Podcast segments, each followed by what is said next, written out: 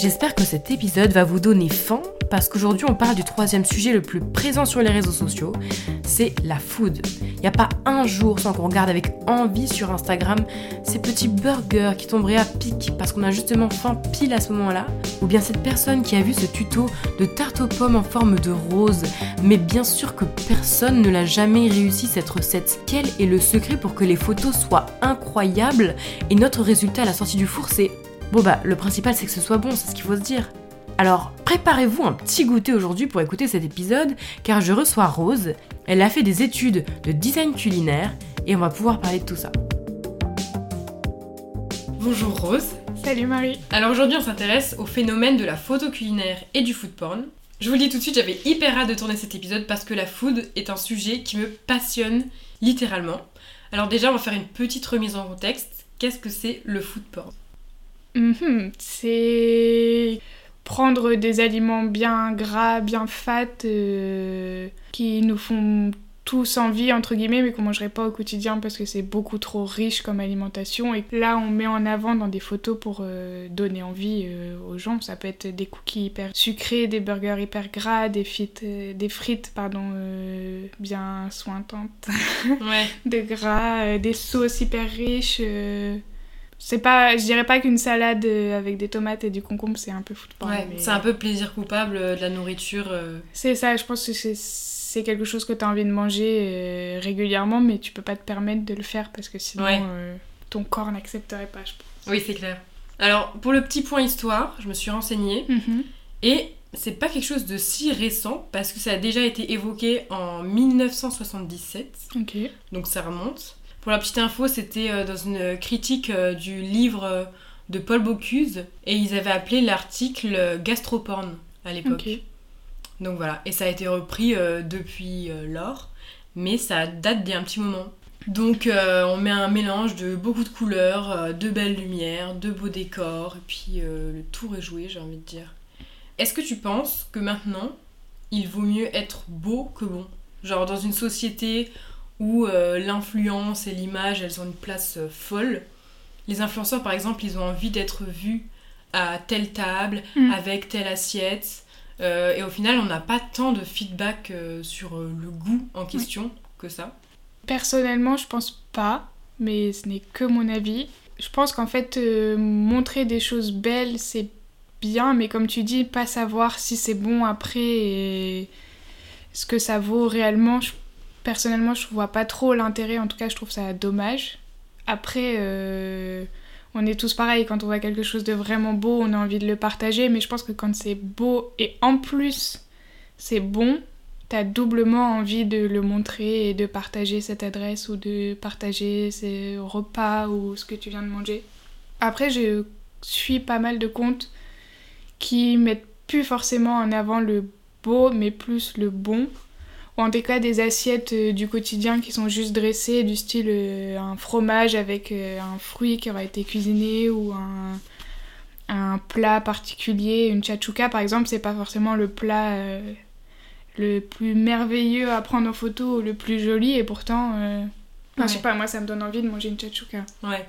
Oui, et puis au-delà du food porn, il y a aussi pas mal juste la simple photo culinaire. Mm. Enfin, simple, c'est pas si simple que ça, mais mais récemment, ça prend, en tout cas les réseaux prennent un axe euh, beaucoup plus euh, healthy. Euh. on voit beaucoup plus de légumes qu'avant, quoi. En tout cas, je vois beaucoup plus de repas très sains, très fit, plutôt que des giga burgers. Je pense que ça dépend vraiment de qui tu suis et dans quelle mesure tu les suis, parce qu'il y a beaucoup de comptes qui te partagent. Euh, enfin, par exemple, sur le compte de No Diet Club, tu verras jamais une salade euh, avec euh, tomates, concombre, thon et ciao, bye bye. Et en même temps, à contrario, sur d'autres comptes, tu verras jamais un burger avec un peu trop de gras ou une cuisine avec du beurre, par exemple, ça leur correspondrait pas.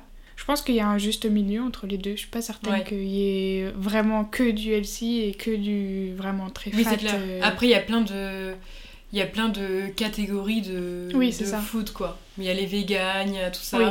Il y a même certains comptes vegan qui partagent des recettes. Euh, sur le papier, tu pourrais te dire oui, ça me tente pas, c'est ça va être fat, ça va être euh, pas assez gras entre guillemets parce que le gras ça amène du goût donc euh, ce sera pas assez goûtu, ce sera pas assez bon et en fait ils partagent des recettes qui sont tout aussi intéressantes que des recettes pas véganes euh, avec des produits qu'on connaît déjà, du beurre, du lait, de la crème, euh, des choses comme ça. Il y a des comptes euh, qui partagent des recettes qui même moi me donnent envie alors que je suis très produit gras, on va dire. Et puis finalement, manger c'est un besoin fondamental. Donc ça concerne tout le monde, donc forcément il y aura du public. Je pense que ça peut que marcher. Après, il y a des gens qui sont pas du tout intéressés par la nourriture, qui se nourrissent parce qu'il faut manger, mais moi je comprends pas cet état d'esprit parce que si je mange, c'est que ça me fait plaisir et que j'en ai envie, mais on n'est pas tous comme ça. Ouais. Alors toi, tu as pu travailler en tant qu'assistante d'une euh, styliste culinaire. C'est ça. Donc euh, déjà un métier euh, qu'a priori personne ne connaît. Et eh ben, figure-toi que je connaissais pas non plus bah il y a deux ans. Et puis à première vue, dans l'imaginaire collectif, on se dit la photo culinaire, c'est que du trucage. On pense par mm. exemple au burger chez McDo où la photo, elle n'a rien à voir avec le burger. Alors comment ça se passe, toi qui as vu les inside euh, en réalité Est-ce que, euh, est que tout est faux et que c'est immangeable? Je pense que c'est un peu normal de penser ça, mais après en tant que styliste en tout cas, styliste culinaire, il y a trois gros pôles sur lesquels on travaille. Il y aura un pôle euh, édition, donc ça va être tous les livres de recettes, de cuisine, même certains livres de chefs, c'est eux qui vont faire les recettes en direct, mais c'est la styliste qui va apporter la vaisselle, faire la mise en place. Il y a un autre pôle, c'est la presse.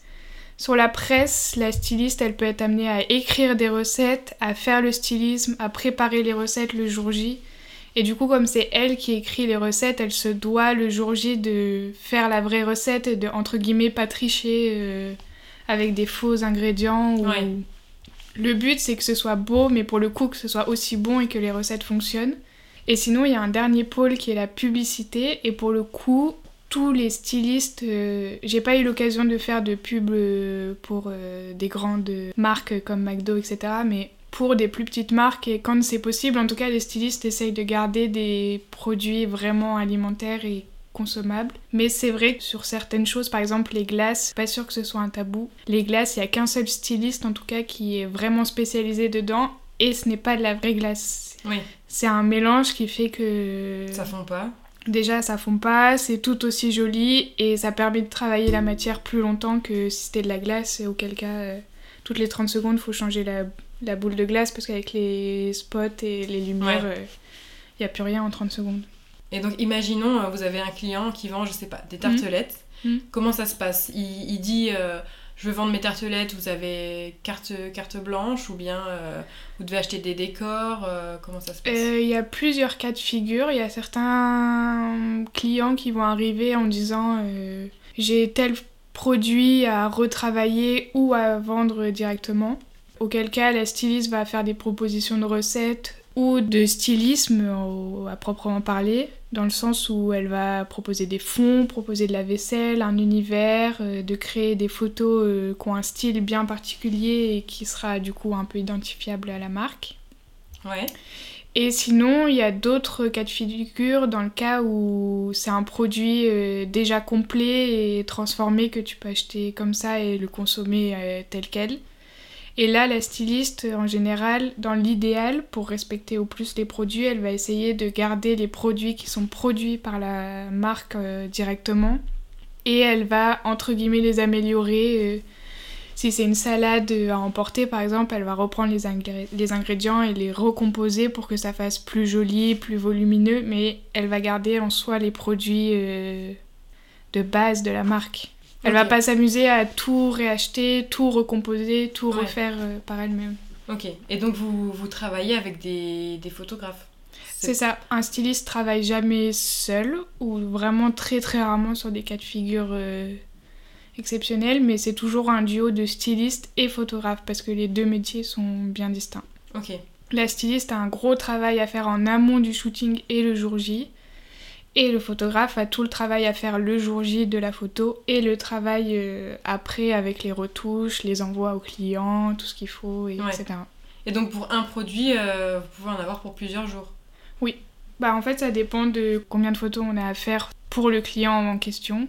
En général, on tourne autour d'une dizaine de photos quand c'est une très grosse journée Pour la presse, par exemple, l'idée c'est de faire 6 à 7, voire 8 photos dans la journée. Pour un client, ça peut être plus si c'est des photos pour les réseaux sociaux, si c'est une photo pour de la publicité, ça peut prendre la journée d'en faire une seule. Euh. Ok, mais c'est tout des trucs qu'on s'imagine pas, quoi. Le temps que ça prend, puis aller acheter euh, la bonne cuillère qui va bien avec le décor, tout ça. Mais j'ai un exemple, euh, si tu veux, pour le surimi fleurémichon.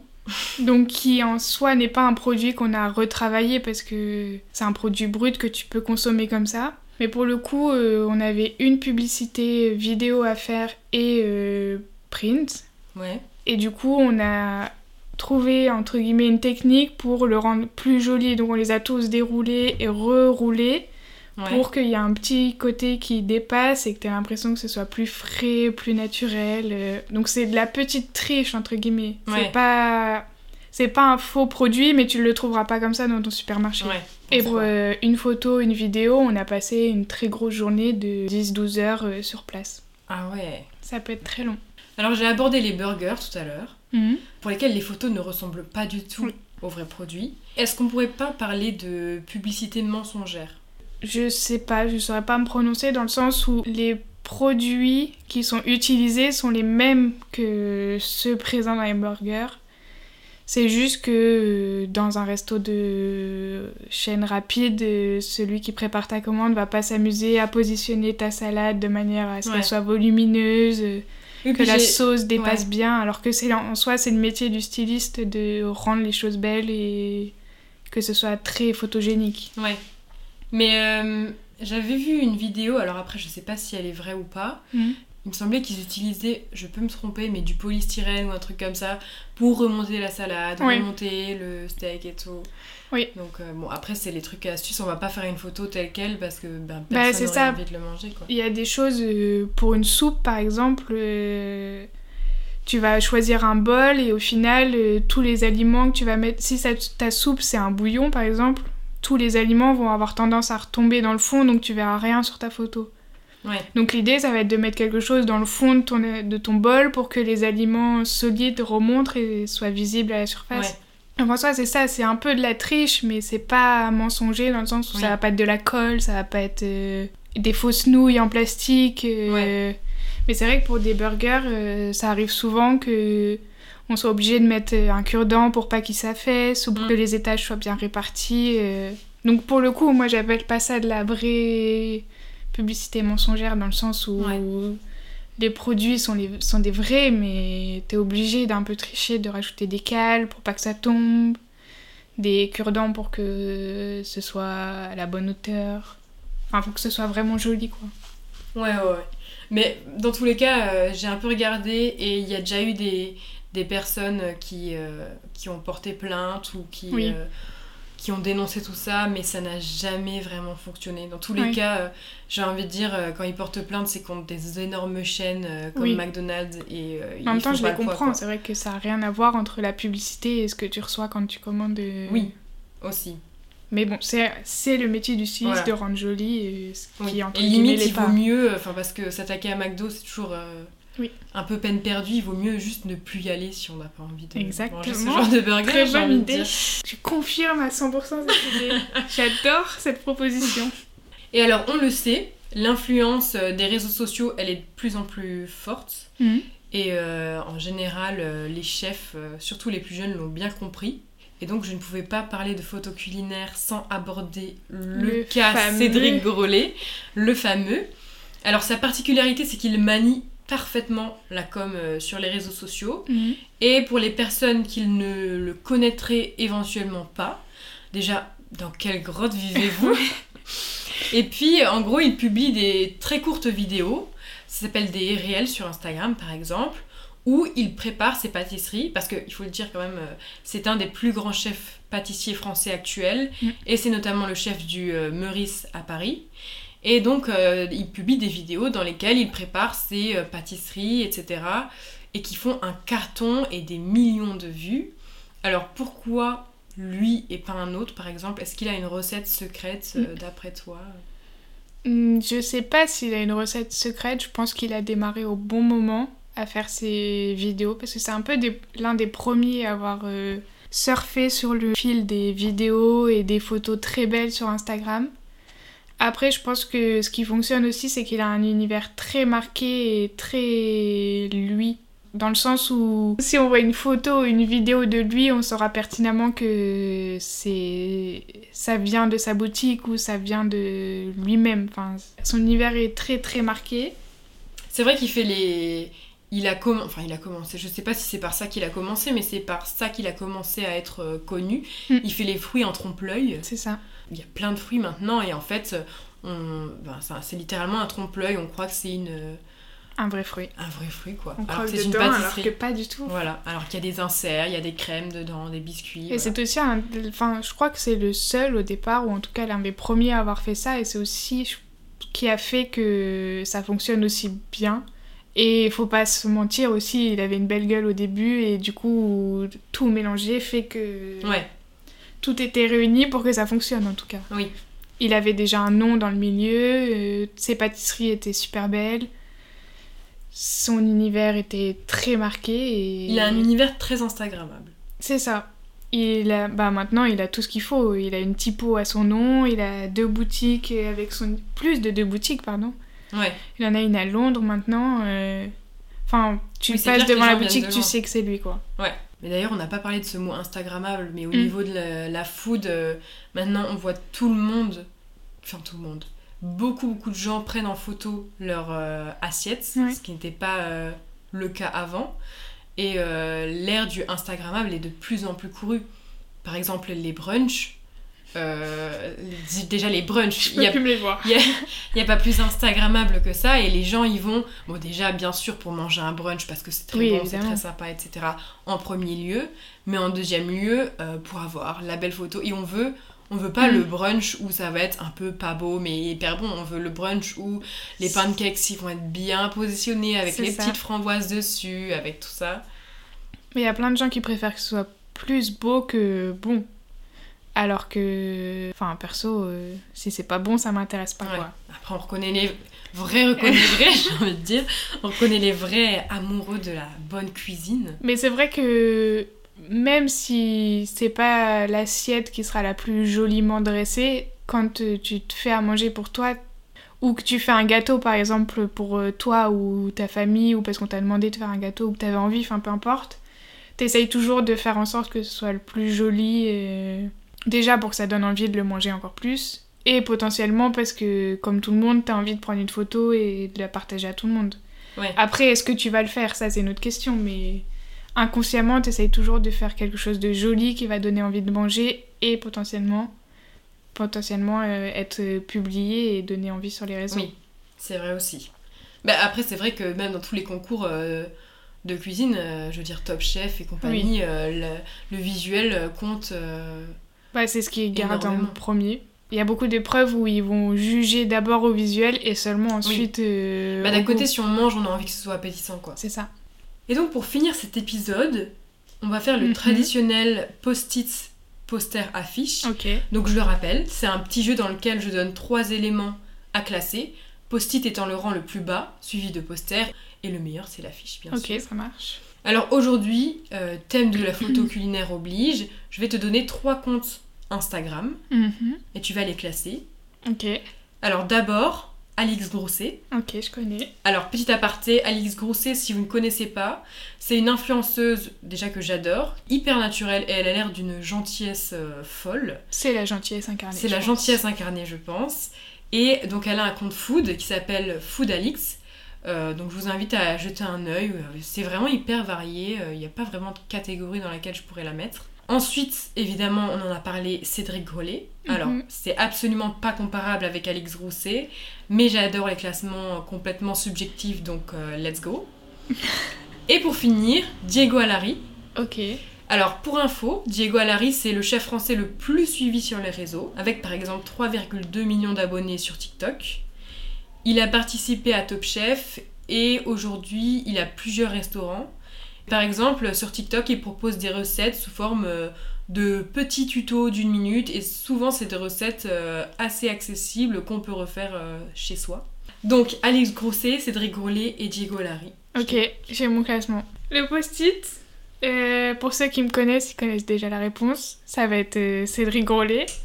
non pas parce que ce qu'il fait n'est pas bon, c'est plutôt pour le fait euh, que maintenant sa pâtisserie tourne plus autour d'Instagram au détriment de juste être quelque chose de raisonnable et raisonné dans le sens où tu peux attendre 3 heures pour manger un pain suisse. C'est vrai que j'allais le dire, euh, le mot raisonnable ne correspond pas du tout à la, pâtisserie de Cédric Grolet.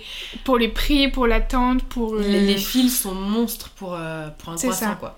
C'est ouf. En fait, euh, je veux bien que ce soit très bon et que évidemment, il y a du monde devant, mais il y a une limite à pas dépasser. attendre 3 heures pour un croissant qui va te coûter 5 euros, ça va une fois, mais j'irai pas tous les dimanches, quoi. C'est vraiment parce que c'est à goûter une fois dans sa vie et qu'évidemment, il faut pas mourir bête et pas mourir sans, sans avoir goûté ce qu'il fait, mais c'est pour ça que je le mets en dernier. Je pense que c'est vraiment pour les 3 heures d'attente une fois, pas deux. Ok. En poster, je mettrai Diego Alari. Il a sorti un livre très récemment pour euh, des recettes euh, cuisine étudiant et j'adore euh, comment il fait ses vidéos. Il est un peu comme Alix, il se prend pas la tête dans le sens où ça va pas être des grosses productions pour faire une seule vidéo, c'est lui qui filme, qui fait sa post-prod et qui ajoute sa voix et ça fonctionne très bien comme ça. Et en affiche, évidemment. Alice Grousset, dans le sens où elle est hyper naturelle, comme tu as déjà dit, et que ça se voit que le contenu qu'elle poste, c'est vraiment Enfin, c'est pour ça qu'elle se lève le matin et que elle travaille toute la journée parce que ça lui fait plaisir et que elle se prend pas la tête et en même temps tout est hyper bien travaillé. Il y en a pour tout le monde, que ce soit quelqu'un qui cuisine jamais mais qui aime bien parler de bouffe et que ça l'intéresse, quelqu'un qui cuisine tout le temps, quelqu'un qui est passionné de grandes euh, tablées, quelqu'un qui fait juste du sucré, quelqu'un qui fait juste du salé. Enfin, vraiment, elle est ouverte à tout le monde et aussi elle est très humble, contrairement à quelqu'un qui est à la fin de ce classement, dans le sens où tu peux lui envoyer un message et elle prendra le temps de te répondre, en plus de sa journée de travail qui a déjà duré, j'imagine, 12 heures. C'est vrai que c'est, euh, elle est très généreuse dans son travail. C'est ça. Et c'est sur ces belles paroles que se finit ce podcast. Merci beaucoup d'être intervenu. C'était hyper intéressant. Merci à toi. Et donc nous, on se retrouve dans un prochain épisode avec un nouvel invité.